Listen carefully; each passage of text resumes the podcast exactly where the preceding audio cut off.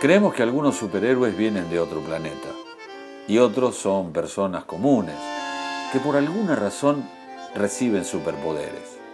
Esta es la historia de un jugador de fútbol, de carne y hueso, igual que los demás, pero con una categoría especial, que si lo pensamos bien puede ser un superhéroe. Esta persona tenía un nombre, Edson Arantes do Nascimento, y al igual que los personajes de ciencia ficción, llevaba un apodo, Pelé. De una familia humilde y con un padre que ya jugaba al fútbol, creció como todos los otros chicos, sin saber de los poderes que tenía.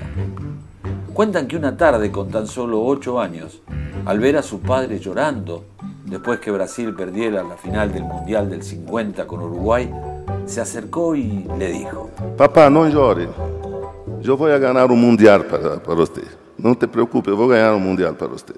Al igual que muchos de estos personajes, un hecho doloroso, hicieron que nazca en él ese deseo por cambiar al mundo.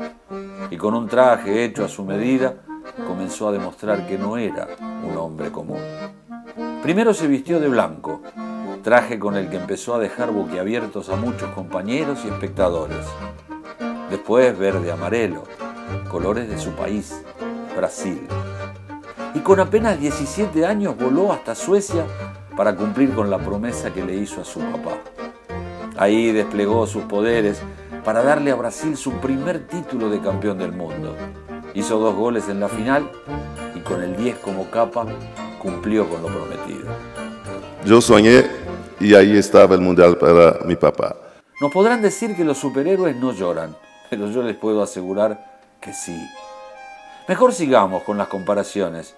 Y al igual que los superhéroes, este niño flaquito se transformó en un hombre potente.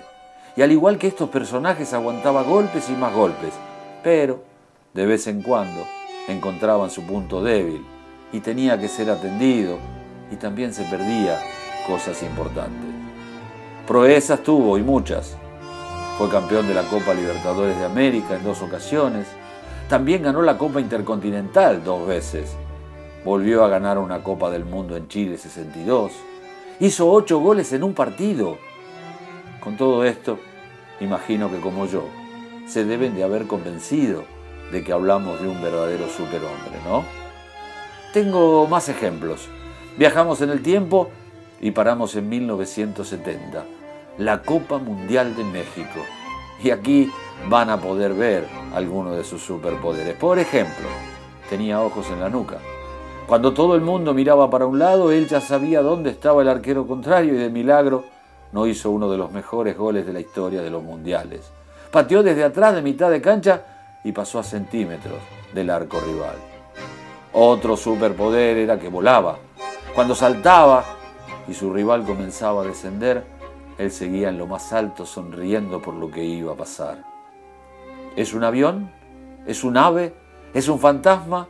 Esto es lo que se preguntó Mazurkiewicz, arquero de Uruguay, cuando lo vio pasar por delante y desapareció, para ir a buscar la pelota por el otro lado y hacer sufrir a los que queríamos que fuese gol era una demostración que tenía una velocidad no solo física, sino mental superior al resto de los humanos. Ese fue su último mundial. Y en una selección que dejó una marca. Yo creo que fue el mejor uh, seleccionado brasileño de todos los tiempos, fue el de 70. Y cuánta razón tenía.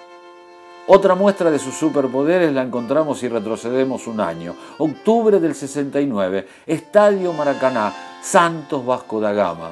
Pelé, sí, Pelé, consiguió su gol número mil. Sí, sí, escucharon bien, mil goles. ¿Un hombre normal podría hacerlo? Le dijimos que este es un superhombre. Como no le alcanzó con conquistar Sudamérica, decidió mudarse al norte, hogar de la mayoría de estos superhéroes, y se fue a jugar al Cosmos de Nueva York. 86 goles en tres años seguían demostrando su superioridad sobre el resto de los humanos. Él describe su historia de una manera particular. Mas como tuvimos un Beethoven, como tuvimos un Miguel Ángel, como tuvimos un David, como tuvimos un Frank Sinatra, tuvimos, tenemos un Pelé. El rey del fútbol, un superhéroe o como quieran llamarlo. No se puede negar que esta persona está en el Olimpo de los jugadores de fútbol y pasarán años, décadas, siglos y siempre seguirá en un lugar privilegiado. Este cuento se termina y sigo pensando que este no es un hombre normal, tiene superpoderes. Me queda solamente una pregunta. ¿Habrá otro Pelé? No más, no más, nunca más. No hay más. no, no, serio, serio. No, yo juro, te juro, ¿sabe por qué no va a aparecer?